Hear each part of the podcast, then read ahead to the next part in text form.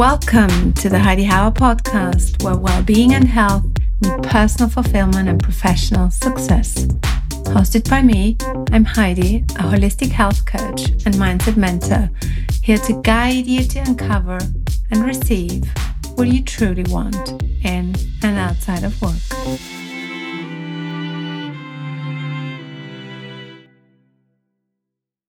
It's a great pleasure for me to welcome Kasia Urbaniak to my podcast today. Kasia is the founder and CEO of The Academy, a school that teaches women the foundation of power and influence. Kasia's perspective on power is unique. She spent decades working as one of the world's most successful dominatrixes while studying power dynamics with teachers all over the world. During that time, she practiced Taoist alchemy in one of the oldest female led monasteries in China and obtained dozens of certifications in different disciplines, including medical Qigong and systemic constellations. Welcome, Kasia. Thank you so much for having me. You teach women how to break free from the good girl coding. So, what are the limitations of being good? So, what's bad about being good? well, first, let me say there is absolutely nothing, nothing bad about being good. However, mm. after observing thousands of women coming through my classrooms, after my experience on planet Earth, it's very, very clear to me that a lot of the things we identify as good behavior or good girl behavior is so automatic and unseen, invisible to us, even sometimes, that it becomes choiceless. Mm-hmm. If you don't have awareness, you don't have choice. And when you don't have choice, we know what that feels like. It's a prison. I would prefer that if we are to be good, that intentionally mm-hmm. intentional about it pour our heart into it fully. Yeah. And see that this is what we're doing. We're we're pouring our energy and attention in order to flower something, in order for something good to blossom. So mm-hmm. the uh, one of the shocks that a typical student at the academy receives when they first arrive is a catalog of their own incredibly extensive good girl behavior that they were only peripherally aware of and the extent of it right? So when we talk about good girl conditioning, we're talking about the problematic um, uh, kind that we do without being aware of. So the good girl conditioning has us be uh, modest, right? So we don't we don't celebrate our achievements, we don't speak of them. Terrible for a job interview, right? we're accommodating to a point where sometimes we don't need to be accommodating. Um, we are always responding in a timely fashion, oftentimes performing loads of invisible labor. Um, oftentimes walking into a room dressed as an apology, not just apologizing constantly for things that don't deserve apologies. And these things slip out so quickly and they color uh, our actions profoundly. So one of the things is invisible labor, right? Um, we call it invisible labor. There's a term out there, emotional labor. People talk about how much emotional labor women do. But what's most significant about it is it's not just emotional, it's physical and it's mental work. And it's largely invisible. So when we have the students do a rigorous catalog, just spending one day, how much time did I spend thinking about how to prevent someone to make from making a mistake they typically make? How much time did I spend trying to figure someone else out, namely for their behalf? How much time did I spend, uh, you know, uh, arranging childcare, responding to the need of a friend who um, maybe doesn't even need, didn't ask for help, maybe doesn't even need help. How much did I do to make everything good without even being aware of it? And I'm telling you, when the after the end of this inventory, some some women come up with a percentage as high as 80% of their day. Incredible. That's a lot. Yeah. Responding constantly, you know, with their nervous systems active. Like, well, what, what do I do here? Am I doing this right? Can I help here? Is that da da da da da da? Not fully conscious. And then it becomes quite easy to understand why some women are so exhausted, overworked, frustrated, feel unseen, feel invisible, unacknowledged, and don't have time for their passion projects, don't have time for the things that light them up, don't have times for their, mm. their talent. And this is just one tiny aspect of good girl conditioning. because so much of it comes out human communication. So again, nothing wrong with being good, nothing wrong with even being a good girl. The the the other part to it is that if you try really hard to name a good girl that's changed the world, you can't. Even Mother Teresa was a rule breaker. You can't because a good girl, that good girl conditioning is designed to maintain the status quo. And she maintains the status quo at home, at work. She maintains the status quo. And we live in a world right now that needs a change of the status quo. One of the fun games we play is what would you do if you were a bad girl? and and as, as silly a game as that may sound, what starts to open up is the breaking of unspoken or implied rules or real rules that actually ha- no longer apply have no benefit. And it's probably social conditioning, I guess. I mean, there is, of course, the family as the um, original unit where you learn all those rules, but I guess it's a far broader thing that also, um, yeah, it's going on for, for many, many centuries and, and thousands of years. And, but probably there is maybe something of that is even built in. I mean, I've heard the other day that we, our strength, our superpower is also to transform and lift up emotions.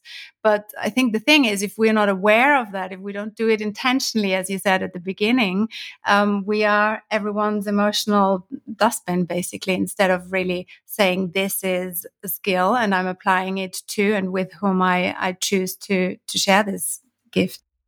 The idea of women being equal and free is actually very, very new in terms of human history. And for, for, for millennia, the best a woman could ever hope for was to marry well. And that's how she could channel all her ambitions, all her hopes for the future. And so the qualities of a good girl happen to be the ones that make a woman marriageable, low maintenance, mm. resourceful, can make do with what she has, doesn't want anything for herself. Um, uh, Smiles. smile, upbeat, right? Never has a full range of emotions, um, doesn't want money, doesn't want sex, just wants what's best for everyone else.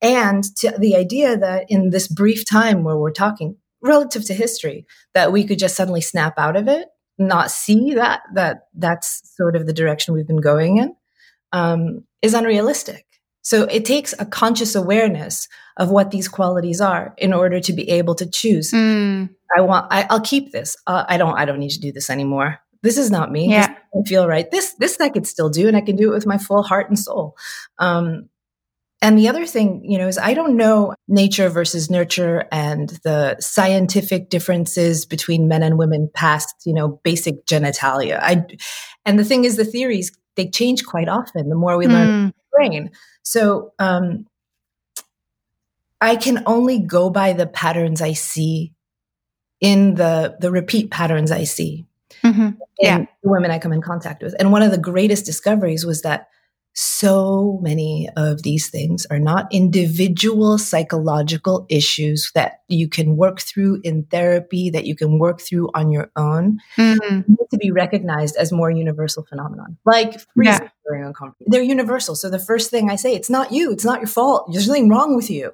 We're just changing. We're changing the programming and we are getting our hands on the code and we are we are playing with it consciously. We are exploring. I guess all of the listeners have experienced the fight, flight, freeze stage, one of the three. Um, and I'm currently training at the Neuroscience Academy, where it's really fascinating to see how much scientific proof there is of body mind connection is actually true and exists, something that we've known for many, many thousands of years. Um, but we now have a scientific backing to that. Um, and in your um, programs, like, for example, the online course, the verbal self defense dojo that um, people can buy online, you speak how to learn to, first of all, to recognize this neuromuscular lockdown that we experience when we are in that state of freeze. And then secondly, also how to get out of that. Is there a simple trick um, to share with um, the listeners? Yeah, yeah. Well, the, the, the first thing definitely has to do with recognizing what it is and recognizing how it feels for you, for, mm-hmm. because um, if you really start becoming aware of the moments you freeze, meaning that moment, not when you choose not to speak, but the moment where you're pressing yourself to speak, where you want to say something, where you feel a burning desire to say something, to scream, to shout, to enter your suggestion or to say no or whatever the context is. And suddenly thousand thoughts in your head, no words coming out. Uh, so, non scientific description of the observation of me and so many women. What happens, right? Uh, uh, uh, uh right? Yeah, we've all been there. I mean, I think everyone knows that. Yeah. And but the wilder part is if you start looking at it, you'll start realizing if you are like most women, that it actually happens often to, to most women many times a day. It's not just the high stakes situation. It's not just the, oh my goodness, I'm going to lose my job or, oh, mm-hmm. it's also, uh, you know, a, a, a, waiter asking for a phone number. It's, it's, it's, it can be the smallest thing. Someone in an elevator saying you'd make a great mother when you have no kids. It, it can be anything.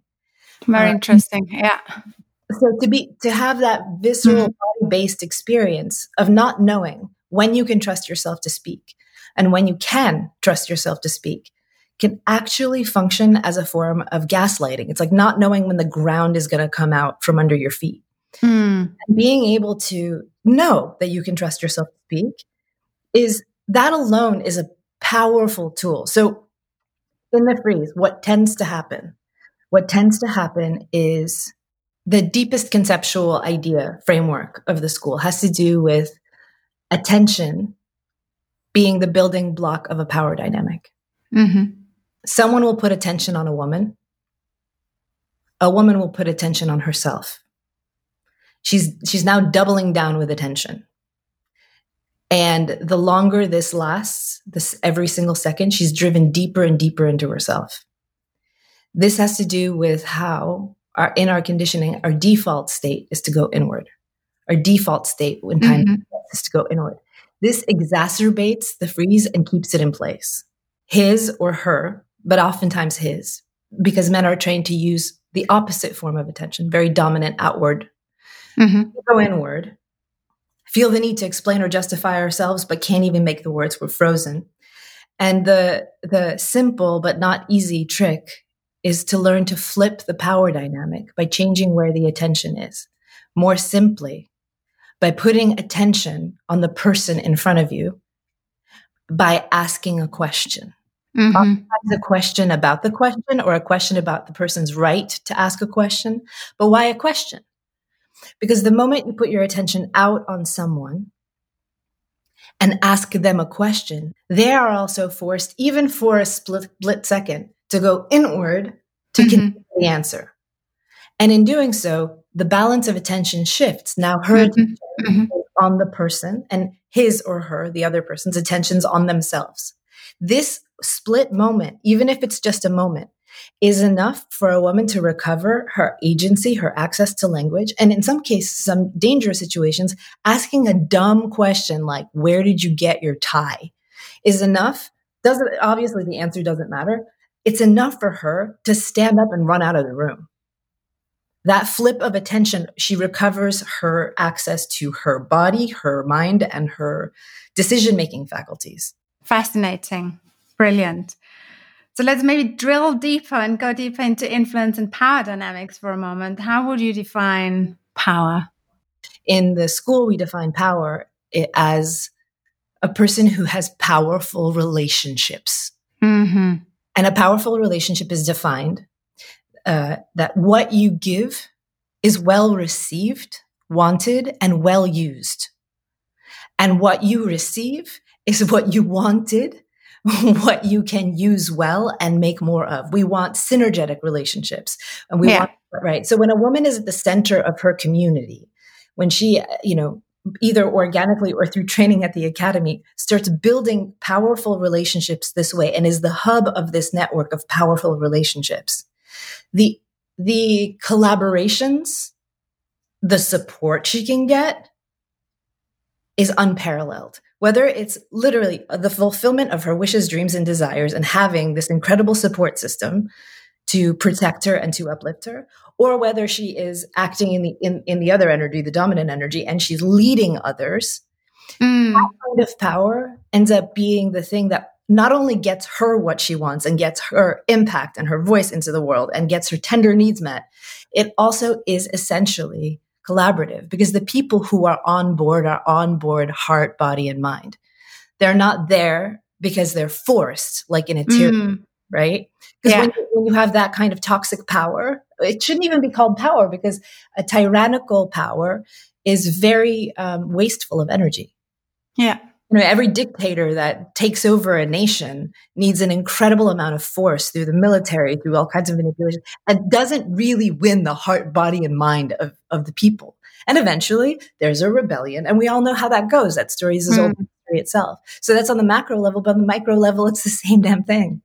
And influence is also linked to negotiations people who are good at negotiating, they love the game and they love, or they start actually the conversation when there is no in the room.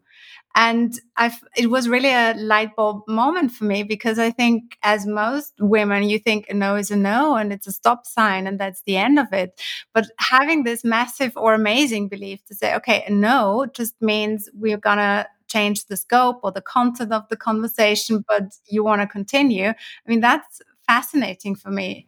How do you personally deal with with a no? How do you navigate through a world where you have to, to find your way through it? And sometimes that probably means taking not taking no for an answer. uh, I am I, I, am so glad you're. Uh, I couldn't agree with you more, and I'm so glad you bring this up because right now we live in a world where the world structure itself is a no, is a no to what most women want to what most people actually deeply want, especially women. Women tend to fear no more than men. There are reasons for this. Um, there is, a, we do a no vaccine in the school. It's a series of exercises to get used to no. Now, first things first, we live in an age where we're talking about consent. So it's also very, very important to understand that no means no, right? No means no. But when when we train ourselves to not just get excited about no, but to hunt the no, to find the no, for for for a very very very good reason. Um, our entire being, body, and approach to what real, deep, connected creation, whether it's in a professional relationship or a romantic one or a familial one, um, a new kind of game begins some of my older students, when they hear no, they like to brag that they say the moment they hear no, they go game on. But what's the game, right? The game isn't to crush the other person's no. Yeah, we are not vi- we are not consent violators. People often, people rarely say no to be jerks. People rarely, some do, right? But it's actually mm-hmm. quite rare that someone says no because they're trying to hurt your feeling. Oftentimes, what's happening is they're saying no because there's something even more important in them that they're trying to protect, preserve, that feels threatened by, by this new situation. So if you can hear a no and understand that that is a gateway to either intimacy or a secret passion or a desire that's there, when you can connect with that desire, with that mm-hmm with that, that, even if it's another person's vanity or their belief that the company rules are very important, their need for stability, mm-hmm. Or something much more tender, something much more burning, if you can get behind the no and show that you actually are interested in knowing that thing that is being threatened by the no, the no tends to dissolve or change nature. And even if the no stands, you're actually now having a much more either real, deep, connected, intimate conversation, or in the context of business, in the context of professional life, you're having a conversation based on vision. Mm, a conversation yeah. based on what, how can we now get creative and have it so that we can create something even better that honors the thing that you believe in and that fulfills the thing that I want to create. And that space, that third space, that third option is oh, like so often so much better than getting yes to your initial request, especially if it's a wobbly yes, a false yes, mm. yes. You get a no, you get to work, and that's where the magic happens. So, um, no is a wonderful, wonderful, wonderful thing to begin looking at and exploring. In terms of advice, one stepping stone to being able to to work in that context is that um, there's another phenomenon that happens when that when people, but especially women, hear no.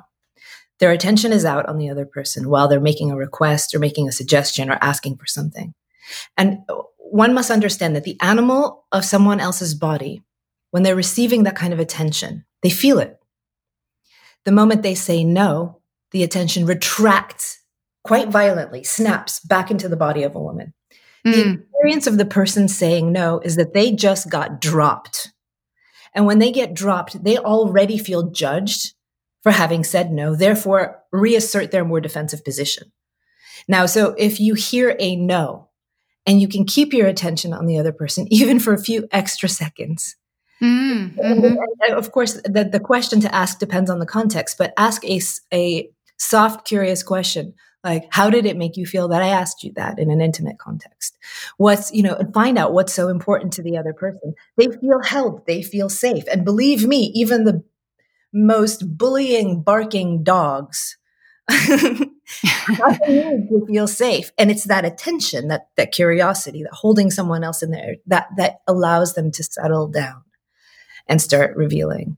Hmm, i love that what are the spaces that we can create together i mean that's very very beautiful to to really understand this is a no to a certain part but what's behind it i love that it also tends to sound like something that will end up being a compromise. Like, I want this, you want that. Let's do halfway. Let's democratize dissatisfaction. Let's all be a little unhappier together so we can play along. Hell no. That's not the idea. No. get what you want or something better and do it with them.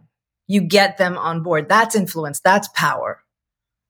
Don't crash hidden tender sides of them in order to get what you want because what you have is not an ally. You have a yes to one request, not a mm. a loyalty. Fantastic. Yeah. And I guess the requirement for that is to be open-minded and curious and and also comfortable yourself that there can be an option that you probably haven't figured out in your head yet and that there is something else. So that's yeah, sounds far more exciting actually. um, the founder of uh, the Sufi order in the West said at the beginning of the last century the following. He said, I can see as clear as daylight that the hour is coming when women will lead humanity to a higher, higher evolution. And I have to admit that at times it really feels like a new female leadership is emerging now. The concept of Evolving Women, which is defined by a previous podcast um, guest of mine, Fiona Rigo. And she, she calls the new women or the uh, evolved women authentic, fearless, courageous, a woman who exercises compassion and kindness, a woman who is in her power because she has met herself in her shadows. She's a communicator and chooses what to focus on. So, very much what you touched on before. She doesn't necessarily conform, but she's not leading radical upset. So she's always working for the greater good. Is there a part of the statement that also resonates with you and, and why? Or what is your vision for woman in power or an involved woman or the new woman, women in leadership? Uh, so much of it resonates with me that I would like to focus on the parts I disagree with. Good. Go ahead. I, wouldn't, I, wouldn't, disagree with the principle of them. Mm-hmm. Um, more how this is a description of a, of a woman in a particular state. What's missing for me in this is what gets her there. Mm. What's the core of this is this is a this is a description of a series of behaviors and adjectives but in a, a, woman in that state what is she fueled by what is she driven by what makes it possible for her to um, occupy the state but i've observed in working with women that if they allow themselves to be incredibly selfish if they allow themselves to dig deep into what they really deeply, truly want and organize their entire personal universe, extending as far out as possible in accordance with that deeply felt desire. Then all those things you just mentioned happen. Now, I understand selfishness is a terrible quality, but I think in language we have a problem Mm. Selfish and selfless are words. And when when a student allows themselves to be selfish enough and they get filled up, selfish in a way that feels good, they naturally, their cup runs over. Mm-hmm. On the opposite, when a woman is only striving for the greater good in the sense of being selfless, selfless, selfless, what you have is the archetype of the starving, angry activist that's fighting against injustice, but spreading the internal spiritual scarcity they feel inside everywhere. This mm-hmm. is not a knock on activists. We love our activists. We tell our activists, put yourself first, even though the world's on fire, because you are a part of the world. Um, so, what I don't want is this description to start sounding like the new good girl formula, the new, mm-hmm. yeah, right? all those qualities you mentioned are qualities that are naturally coming up in women who feel that passion and go out into the world, taking care of themselves and others as they go. And, you know, right now, even just seeing, you know, maybe it's a coincidence, but just seeing how the nations that are led by women, how they're handling the pandemic, it's like smooth, no major problems. And and the mentioning of the shadow in that description is also really important to be able to love your hatred, love your sadness, love your depression, love your disappointment, love your fury at the injustice, and know how to turn those emotions from their reckless, destructive form into passionate purpose and into mm. tender love, into all of those things. It's it's a skill that we as a society sorely lack. Yeah. So let's talk about sex briefly. Female empowerment often covers self confidence in the office. Um, we've now learned self care at home, bubble bath, and all those th- sort of things. But I would, I would think it's also important to extend that a little bit further. And in my view, authentically claiming your own power really extends also into the bedroom and saying yes to life in all its its dimensions um, for me means also saying yes to your own sexual desires, how you claim and create and experience your sex life. Um, do you find or that people, women, are blocking themselves? What could be the reason for that? Oh well, absolutely yes, but to to say that we are blocking ourselves is incriminating, right? Uh, I don't think a lot of this is, is good point. Is, is. I'm a believer that um, when we follow what's alive, that our, our morality code right now is good and bad. Um, that the poles should be not good and bad, but what's alive and what's dead. Rules that no longer make sense, that don't don't function, that's dead. Uh, what's alive? What feels alive? And the life force has a distinctly erotic quality.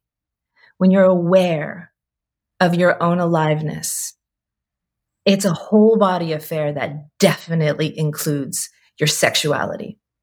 And we've done this very funny thing where there's a woman and then there's her sexuality. So a woman can act sexily she can perform her sexuality because those two things have been separated.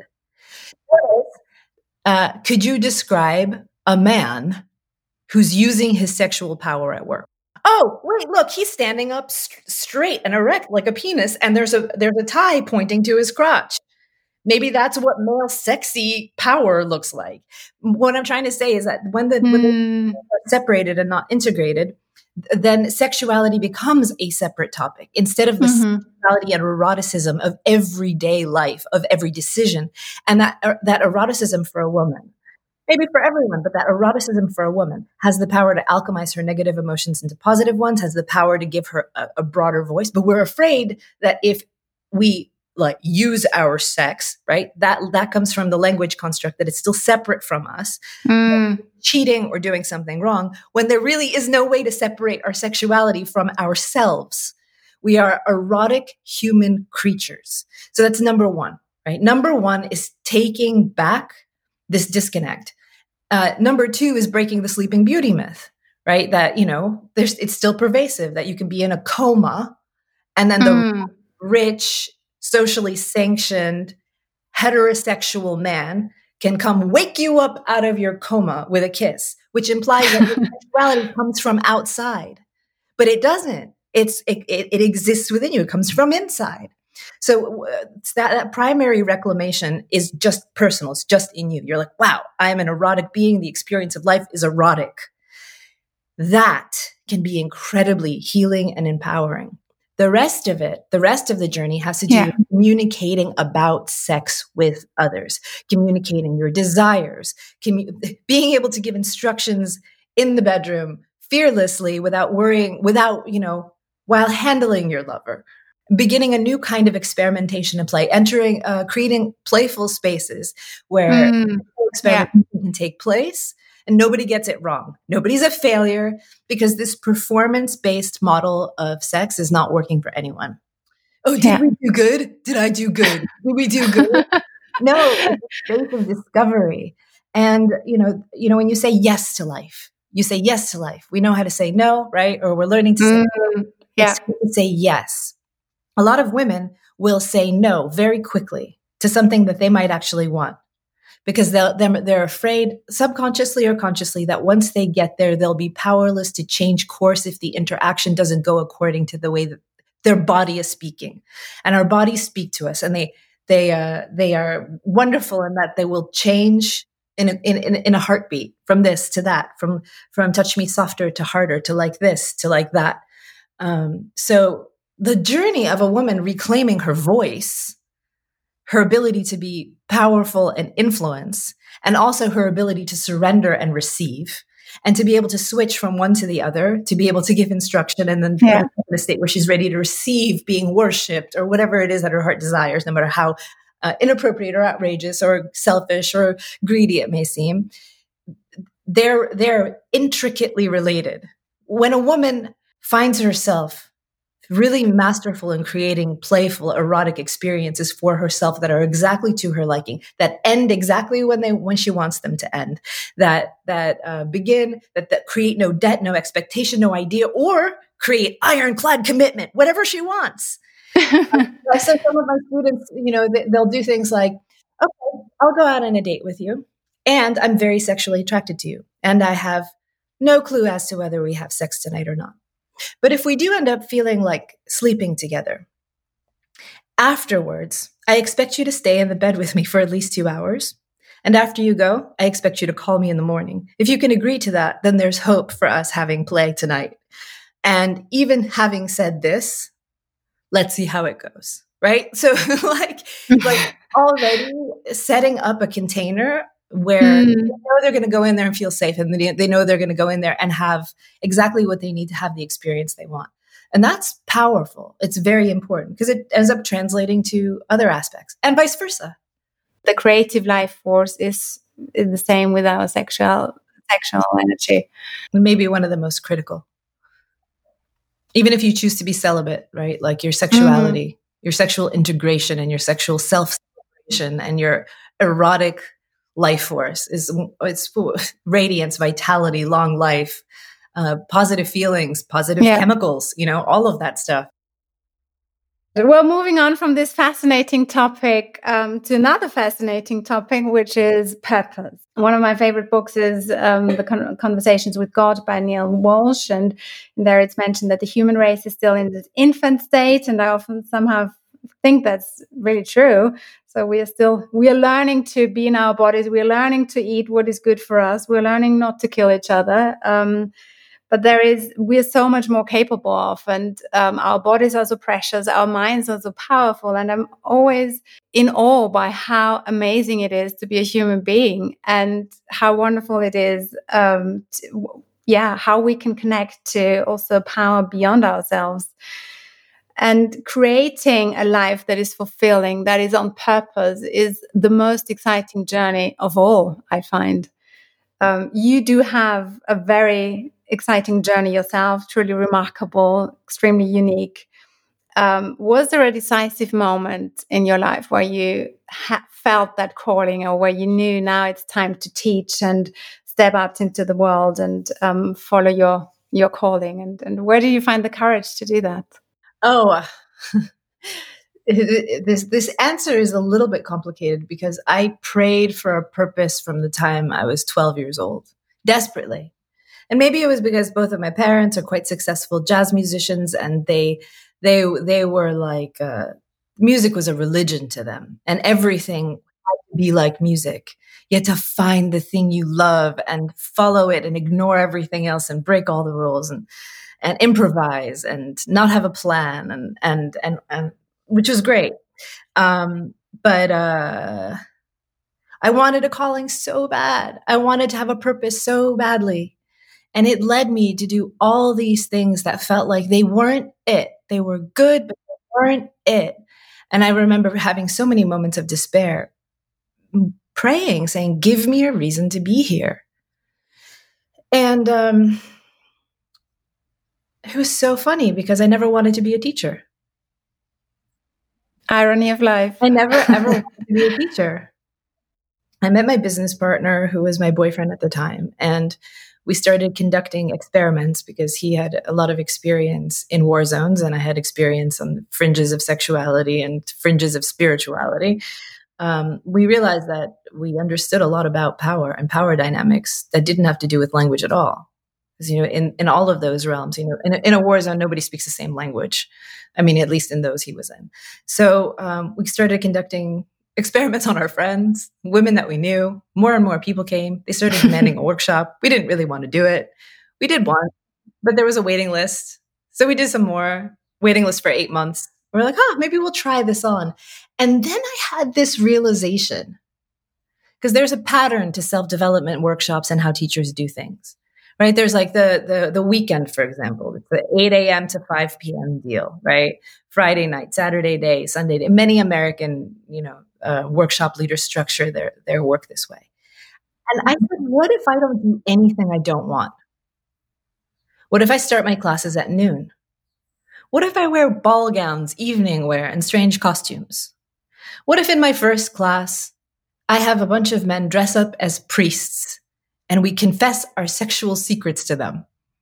What if one day we have a uh, a man who is um, works for the police department, who is a police officer, who wants some punishment, come into the class so we can all slap him. So we had slap a cop, right? I mean, now the school does not look that way anymore. But we had candelabras, we had music, and it was so much more um, an artistic performance experimental theater.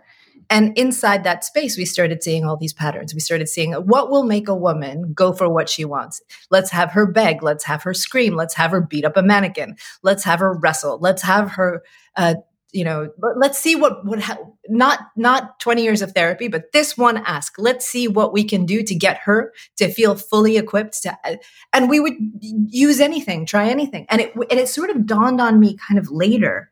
I was like, oh wow, I don't know what to call this. Other people are calling this, you know, teacher, school. Maybe we should name the damn thing. maybe, we should figure out how this works as a business. But oh, I guess I'm a teacher. I guess I have a school. But because But it, I love that you started it from a completely different angle. It was curiosity and yeah. Yeah, I, I, I was obnoxious. Heidi, I was obnoxious. I said, I will not. Our website was password protected. I will not do a blog or newsletters. I do not, I'm not going to do anything until I feel like doing it. I, you know, like another thing is that's kind of obnoxious, but so essential now I see is that I would feel insecure mm-hmm. after my classes. I would feel very shaken by all the experience. So I would have five to 10 students who had been in the school longer or friends surround me for an hour after each session, just giving me compliments while someone stroked my hair. So the, the, the regimen, the self-care program that included others for me to teach was, I mean, by conventional standards, totally obnoxious and so, so, so necessary. There isn't a single component of all of those things that I didn't actually need. But it took something to be like, I'm going to be obnoxious. I don't make my own food. I'm driven to the class site. Everything has to be prepared for me. I am told I am amazing even when I'm not. No, I love that. That it, it really feels like you, you did what was or what felt right for you in that moment, and and not letting yourself be labeled in a certain way that you didn't feel was right, or doing things that are the conventional way of doing it. You and and by that you you found so much wisdom or so much, I think, nuggets of of beautiful things that you are now teaching come from that time or from that um, being very. Experimental about things. Yeah, and I think it also um, points to something you said that uh, came to my mind uh, around conversations with God and human beings being in their infancy.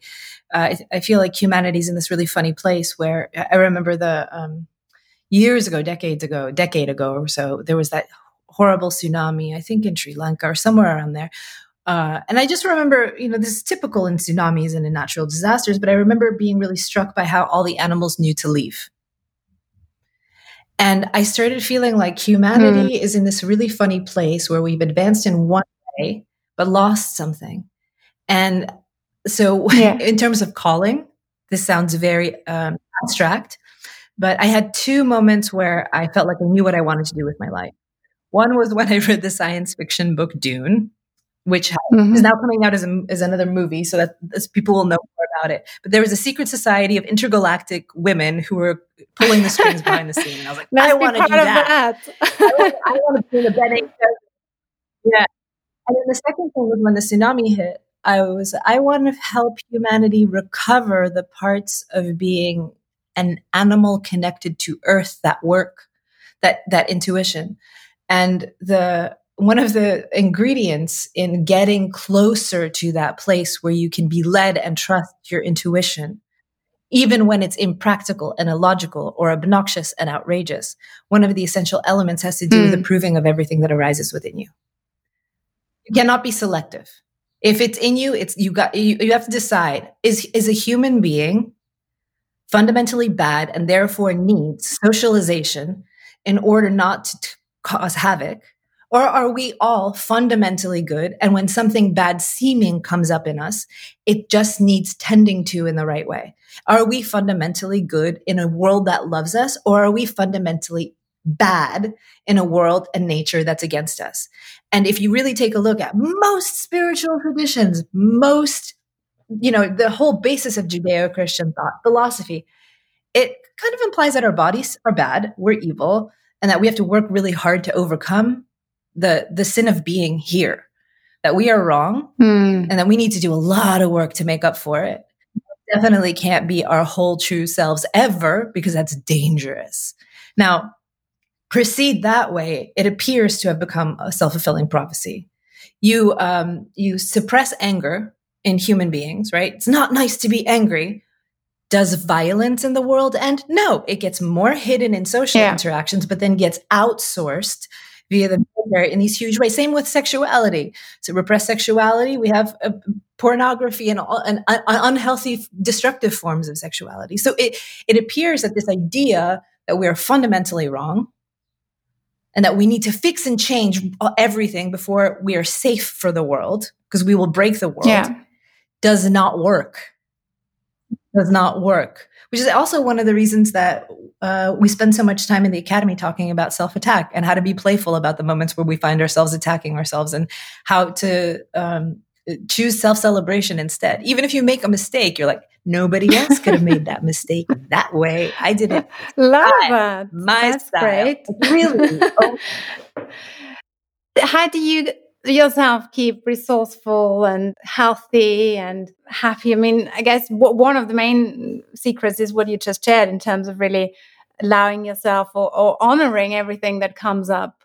But do you have some special tricks, or is there a morning routine that you do every day, or um, some sort of a I don't know special diet that you follow? I have a suspicion that um, perhaps making a guess that you, like me, are a hybrid of being an intuitive eater and an information seeker. Very much spot on, yes. So that. Um, so I will never let uh, a new theory about what's good for me dominate my understanding of myself. Mm-hmm. Mm-hmm. But I'll try things and see how they feel. And I think that that when it comes to being an mm-hmm. intuitive eater, an intuitive liver, an intuitive an intuitive speaker, everything in the world that currently exists a pattern, a formula, a recipe, uh, a program is just a suggestion for you to body check with your internal compass. So you play with it for a moment, see how it feels. Um, essentially, it would be really, really great if human beings could move from the stage of infancy to a stage of, I mean, we really don't know how to do the basic things. Most of us don't know how to eat, walk, sleep, have sex, have conversations, right? and here we are thinking about flying to Mars when we really, really haven't really gotten a handle on the basics. Well, in a conversation, two mutually exclusive realities appear. How do you bridge the gap or make be able to hold two paradox a paradox like that in your head? That's a sign of spiritual maturity to be able to do that. Most can't. It's either this or that, causing conflict, right? So um, I would say also the body the body's very very very important but the body also tells you very quickly what makes you feel expansive and what makes you feel like contracting. Sometimes ice cream is the answer. Sometimes sometimes not getting sleep for a few nights because you're partying or excited or having like a ball is going to be better for your uh, for your physical health.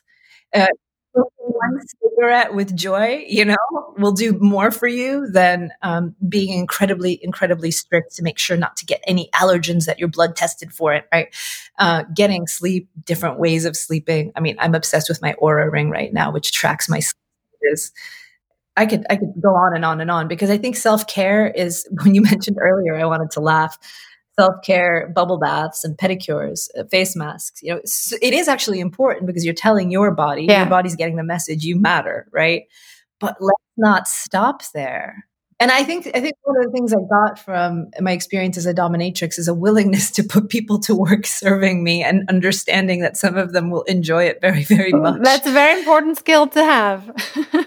it's an illusion that we've made up for ourselves. Like we have to have it all, we want to have it all, and ideally we do it all by ourselves. I mean, it's it's such an unrealistic That's expectation. Crazy. But it's the John Wayne myth. Pull yourself up by your own bootstraps. The self-made man we have these terms. The self made man is a lie. The self made man does not exist. He has a wife. He has the boys club. He has tons of invisible support and gets to go up at the end of the day. We believe in the myth of the auteur, the filmmaker who does the mm, movie all by himself. Yeah. It's not true. It takes, in that case, not dozens, but hundreds, if not thousands of, of support structures, people, effort, energy, attention, encouragement, analysis. Boy, and here we are, women, you know, our chance to be independent and victorious. And again, in order to do it all, in order to have it all, we're doing it all. Experience female led monastery in, in China, has that influenced your relationship to food or the way you nurture yourself? So, everything that we've been talking about now, how much of that is influenced by your um, by your spiritual um, experience or well there there are two two big blessings that i got from that education one is that um, some of the deeper meditations uh, teach you how to become aware of your organs and their organ function. So you can tap into your own body and check up on your own heart, check up on your liver, check up on your intestines, and to be able to extend your awareness to such a subtle level where you can feel, kind of sense what's going on inside a huge gift because that, it, it becomes much more easy to trust a bizarre craving for walnuts all of a sudden. You know, it's like, oh, that makes sense. Um, but the, the other thing doesn't have anything to do with uh, eating or or living at all. It has to do with how, the school, which is um, the ability to pay attention on a micro level to what another human being is doing or is happening to them, mm-hmm, whether it's through mm-hmm. medical, you know, Chinese medical analysis or in martial arts, being able to anticipate when they're going to like throw a punch made it so that my level of attention and what I was picking up from the students in front of me so much information I wouldn't have seen if I didn't have that training, which made it much easier to recognize certain patterns, energetic and behavioral, that were holding women back that were in common. Um, and I'm so, so, so grateful to the years I spent studying that, even though I did not become a nun four days away from, you know, any sense of being ordained, did not become a nun, did not, you know, uh, master the top of that. It ended up having an entirely different application. And one of which was, you know, under, being able to like feel and trust what it is that I need at a given moment. Um, you mentioned before that you desperately wanted a calling, and it seems that you are very much on purpose, on mission now with the work that you do. what's next or what's a big wish that you have for your life? Or is every day special and every day is a gift? I never expected this, but the thing that lights me up the most is when I'm in a classroom and I see a woman shed 20 years of superstitious belief and go for what she wants. And there is nothing, no rush, no elation that could possibly compare to that feeling of a woman being like, oh, this prison door is unlocked. I can just open it and walk out.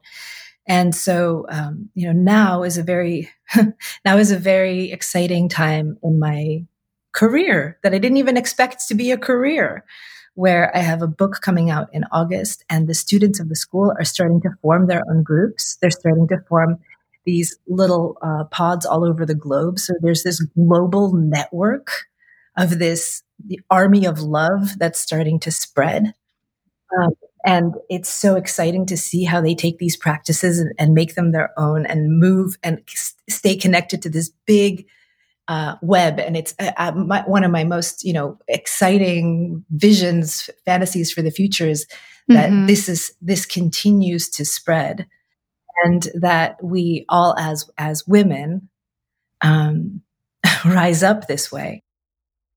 Called Unbound: A Women's Guide to Power. Is there something that you can already share with us? This book is is the heart of the academy curriculum. We had this crazy radical idea that instead of just putting out a book, anyone who orders the book before August 10th can have a free seat in a class on breaking good girl conditioning. Wow. So that so that they automatically don't just have the book, they have me, they have the community, they have the opportunity to form their own groups they can if they buy two books or three books right have three seats in the class they can they can start a group with their friends and be in the class get guided through it ask me questions see how this stuff works see how it works in community see how other women go through this process.